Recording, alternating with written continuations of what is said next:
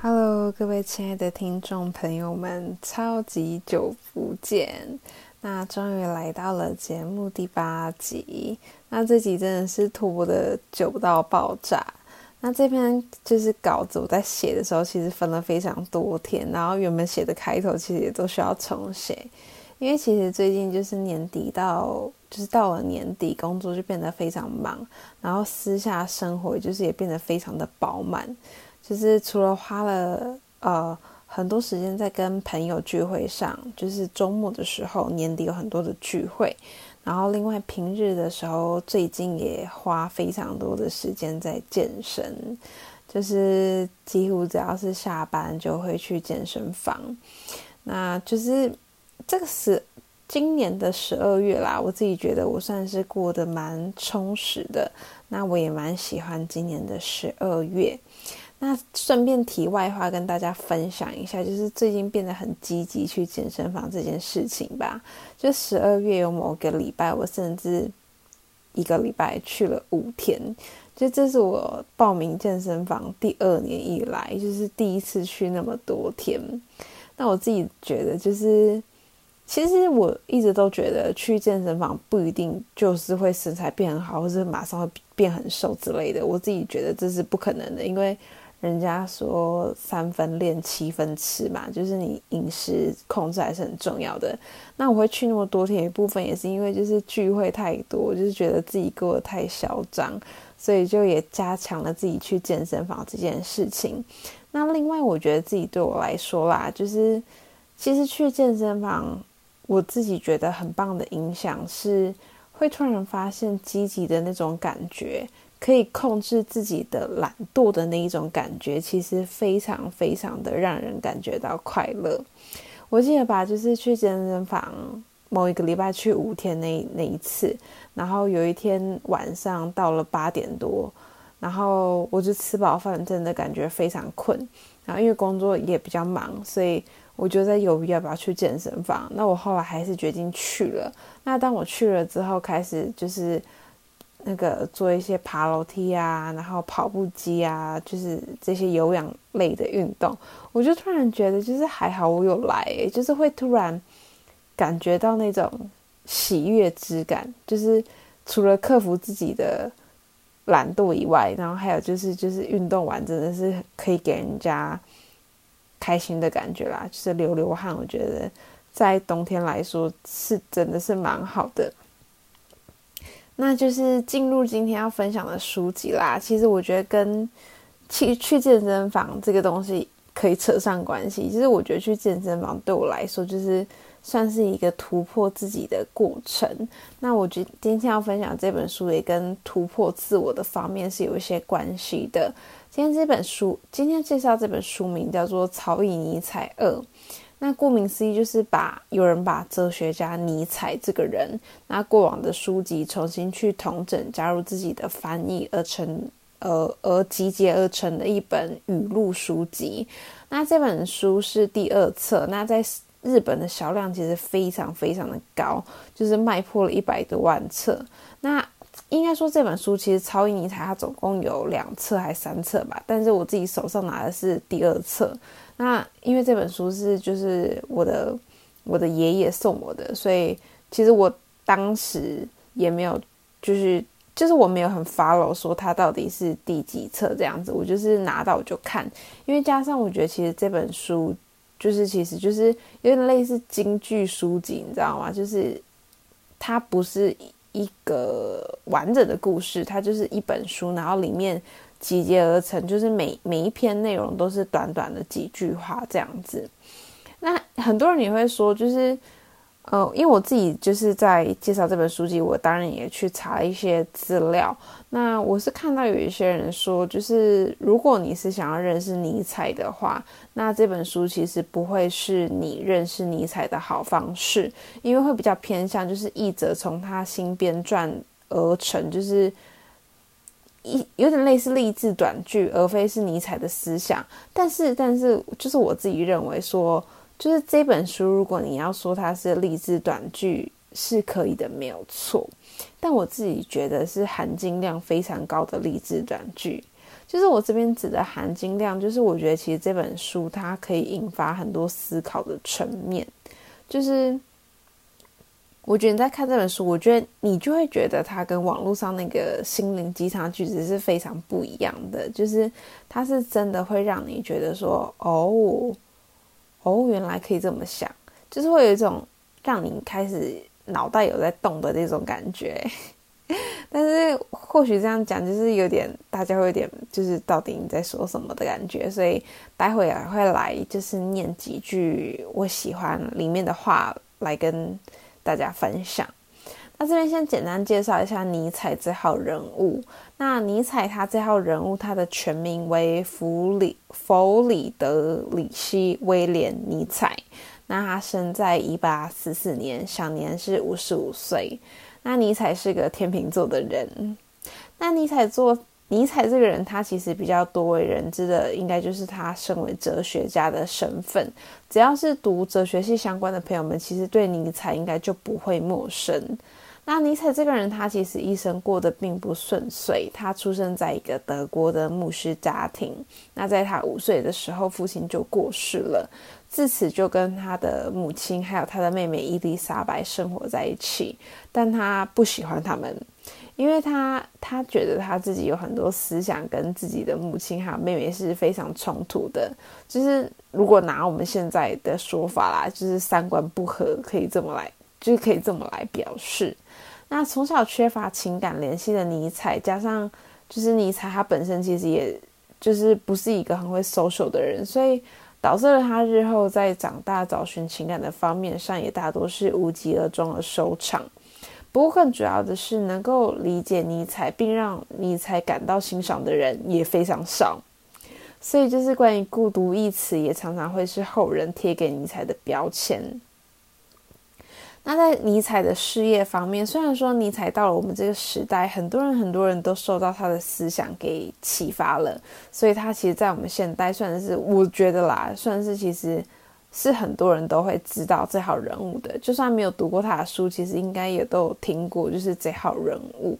但是在他的一生中，他其实是就除了他在二十五岁以前就取得了瑞士巴塞尔大学的任教资格以外，在他二十五岁之后，他推出的书籍跟思想其实都没有在当时候受到多数人的喜爱，而在他的晚年，在健康方面上更是需要仰赖他的母亲跟妹妹的照顾。所以尼采他其实他一生其实说实在，他是真的是非常不顺遂。你看他现在那么红，可是他在他活着的时候也没有就是受到他该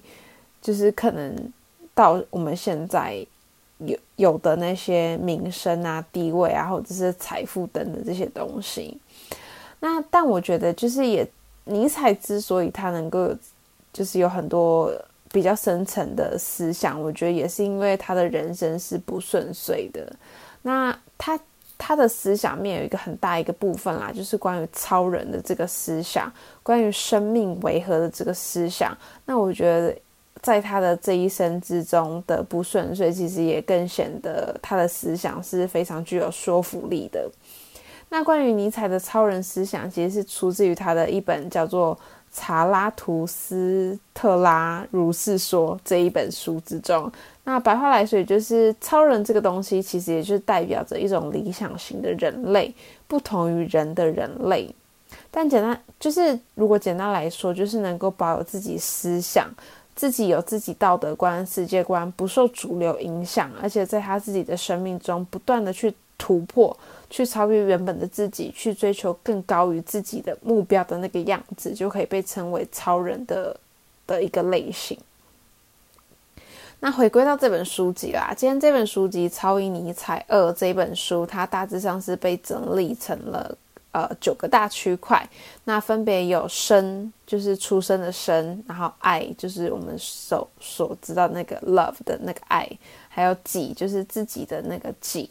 跟言，就是我们言说言论的这个言，还有人，然后跟知道的知，世界的事，还有美丽的美，还有心情的心，总共是分为这个九大区区块。那开篇的生所列的一句总结为，就是一个有胆识的人拥有所有价值。那在这个章节里面啦，我蛮喜欢有一段，他讲说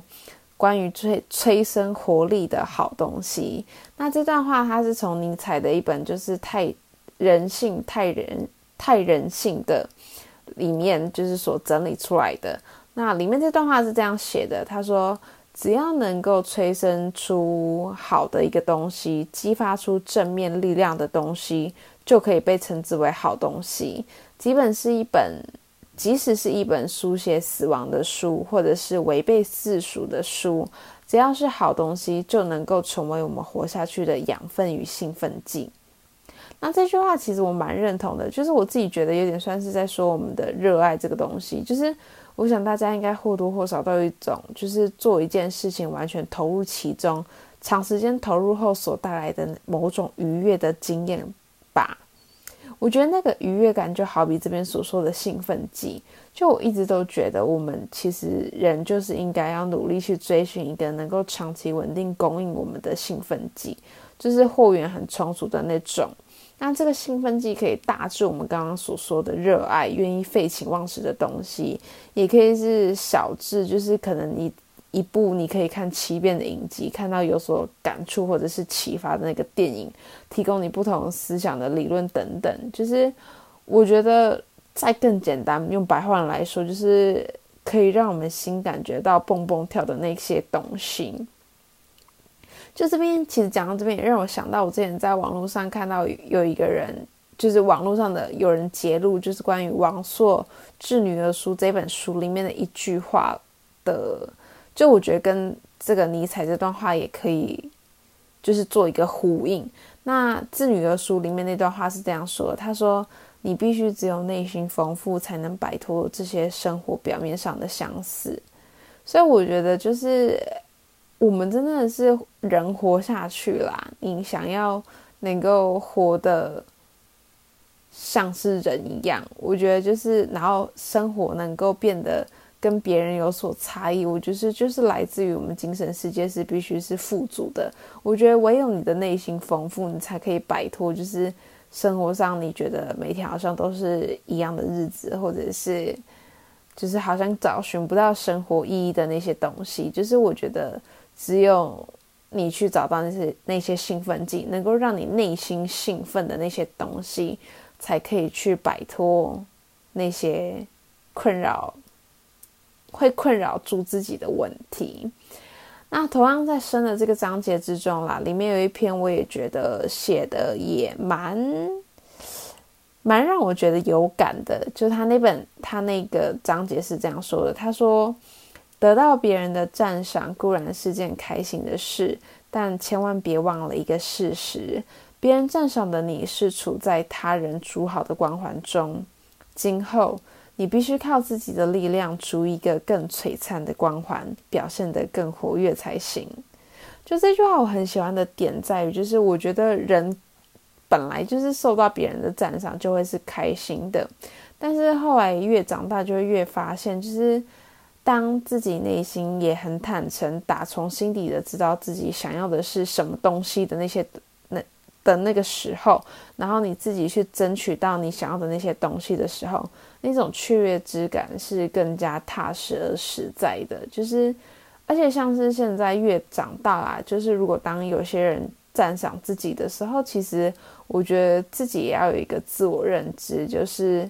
别人赞赏的你到底是你需不需要的，而他们的赞赏是不是真诚的？我觉得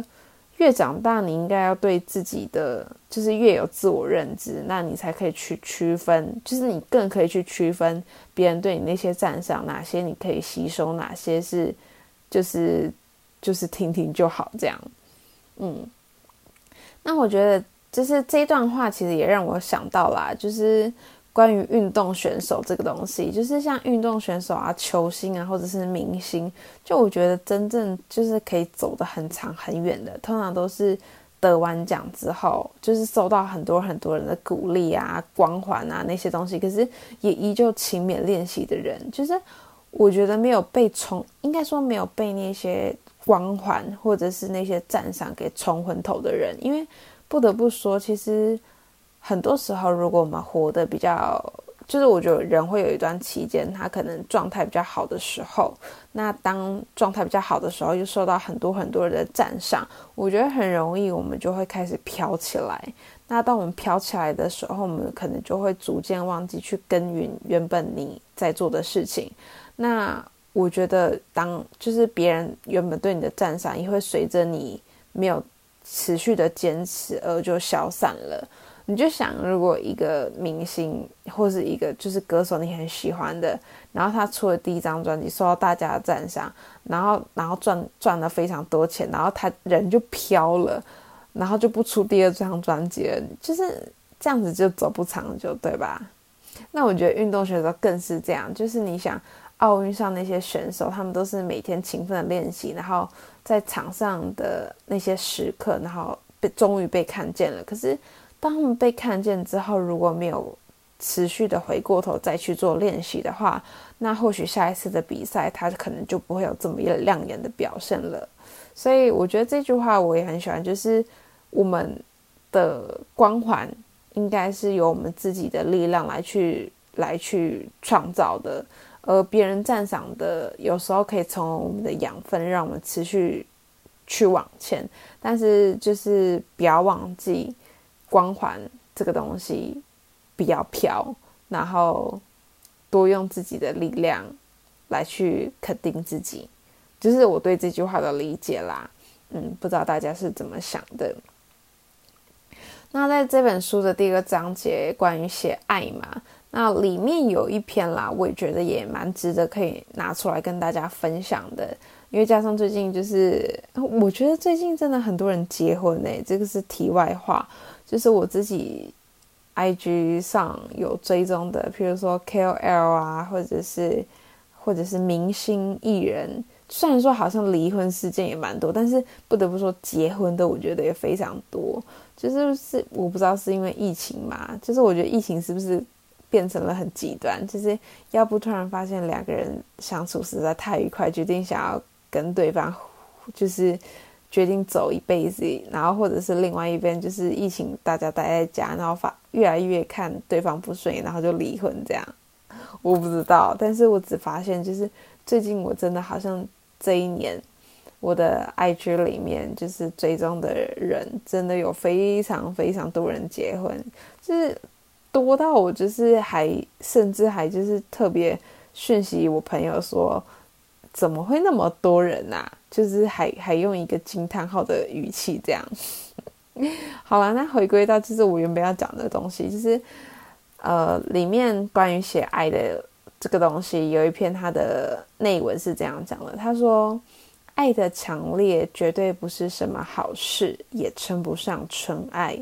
当你强烈的爱着某个人，只能说是无限膨胀自我私欲的行为。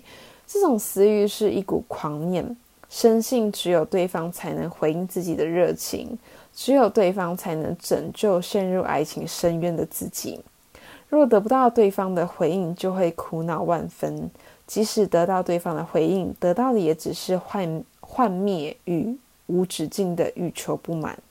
为什么呢？因为比起对方能给予的爱，你的激情以及疯狂的要求早已强烈到超乎现实。那我觉得这一段话啦，对我来说很像，就是我觉得有点类似，就是我第一集说蒋勋那本书里面有一个很相似、很相似的点，就是当时那本书就是蒋勋写给写给 Lady Ladies M 还是什么，我有点现在有点忘记，反正那本书是在讲爱的嘛。然后那本书里面也有写到，就是说，欲望和爱的真正幸福是来自于节制，而非放纵。就其实跟这一段话是非常相似的，因为这段话也是在说，爱的强烈绝对不是什么好事情嘛，所以就代表说，爱这个东西真正要变得幸福，应该是来自于我们的克制，来自于我们的节制。就其实当时我读蒋勋这段话的时候，就是我那时候看说，欲望和爱真正的幸福是来自于节制而非放纵。我其实当时看到这段话的时候，我很不理解。但是在与就是超尼采这本书整理的观念一起相互对照之下，我就觉得我好像可以理解了。就是为何就是爱是需要节制而不是放纵的这个点。就我觉得再来就是说，这段话其实细读几遍，我倒觉得可以打醒很多恋爱中失控的人们。就比如说我自己也是，就是我觉得当我们很喜欢一个人的时候，就很容易会为对方加很多很多粉红滤镜啊，然后会不小心把他很多行为给合理化。就比如说你原本明明就有自己的底线跟原则，可是。可是，当你就是失控的时候，爱得非常强烈的时候，很容易就会为他套上很多光芒跟滤镜，然后也很把他很多行为给高级化。然后，如果他做了一些你不喜欢的事情，我有时候或许还会把他个性化，就是他做什么都变得可以帮他自圆其说。但我觉得仔细思考，就会很像上文刚刚念的，就是。当我们强烈去爱着某个人的时候，其实也是一种膨胀私欲的表现跟行为。那后文刚刚有提到嘛？他说，若得不到对方的回应，就会苦恼万分。就我觉得这个也是，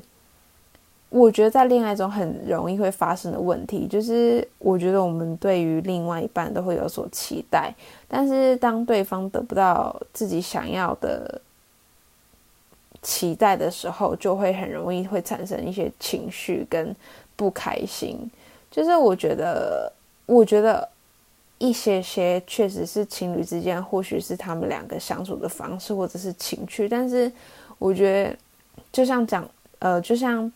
明彩这边讲的，就是过度强烈的话，肯定不会是什么好事。所以我觉得，如果啦，白话文来说，就是怎么样，就算你真的找到一个，就是什么世纪大男生。真的是超棒超棒的一个人，我觉得我们都还是要爱自己，永远比爱别人还要来的多。就是我觉得在这个世界上，你真的要最爱的最爱的就是自己，因为你没有办法保证。因为我觉得人都会变。如果虽然说，我觉得爱有时候就是会让人家很容易没有办法克制自己的脑袋，但是我觉得。对吧？就是又回归到这个这个话，就是真欲望和爱真正的幸福应该要来自于节制。因为当我们不节制的时候，当我们失控的时候，当我们脑袋没有理性、没有办法理性思考的时候，很容易就会出现很多问题。包括是对方可能不能接受你这样强烈的爱，又或者是因为这些强烈的爱而带来的，比如说你的不满足，你的就是就是你会希望。从他身上去索取更多更多的东西，等等这些东西，就是我觉得就是能够解决的办法，就是你真的要永远永远爱自己。可能你爱对方，爱对方满分十分，你可能爱到九分，可是你爱自己就要得是十分，这样我觉得才会是比较比较好的嘛。我不知道大家是怎么想的，但是我自己是觉得。就算说有一派也是说爱就是要毫无保留，那才是真正的爱，还怎么样？但是我自己是觉得不行啦，就是因为你没有办法确保一个人他永远不会变，然后也也可以说，就是人生来这个世上也有一天会走，所以我觉得就是怎么样怎么样，你都要把自己。放在自己心中的第一个位置，嗯，我是这么觉得的。那总之，这本尼采就是要收尾的啦。就是这尼采这本书啦，就是它是京剧，真的是很多很多的书，而且是可以思考的那些京剧。就我自己觉得是有力度的。那我自己是觉得，我看这本书的时候，我是有点把它当成解答之书在翻的那种感觉，就是。我如果有时候觉得人生有一些困惑，想要找找解答的时候，我有时候会把这本书拿出来翻，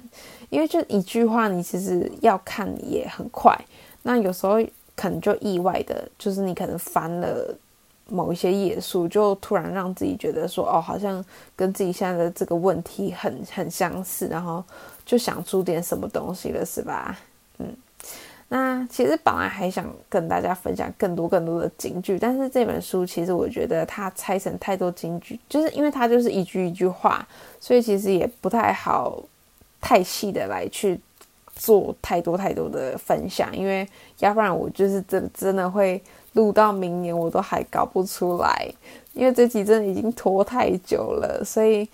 想要赶在就是二零二一年的年末赶紧就是把就是再上架一集这样子。那最后最后还是送给大家里面的一句话啦，我觉得就是如果二零二一年底还觉得有一些迷茫的朋友。尼采这边也提供了我们一些方案，就是尼采说，如果当我们感觉迷茫的时候，或许我们可以试着想象自己最崇敬的人，想象他的模样，因为那个人就是我们心目中的一个目标，也是我们最该前进的人生方向。那大家有一个很崇敬的人吗？嗯，那祝大家二零二二年都可以有一个。更清晰的人生，更贴近自己理想样貌的生活。总之，也嘿，就是 Happy New Year, everyone！然后我们就二零二二再见。对，这期真的拖太久了啦，真的是，就是希望我自己也给自己一个期许，就是希望二零二一年我可以，不，二零二二年我可以就是。固定的录更多集数，嗯，那就这样子喽，大家新年快乐，拜拜。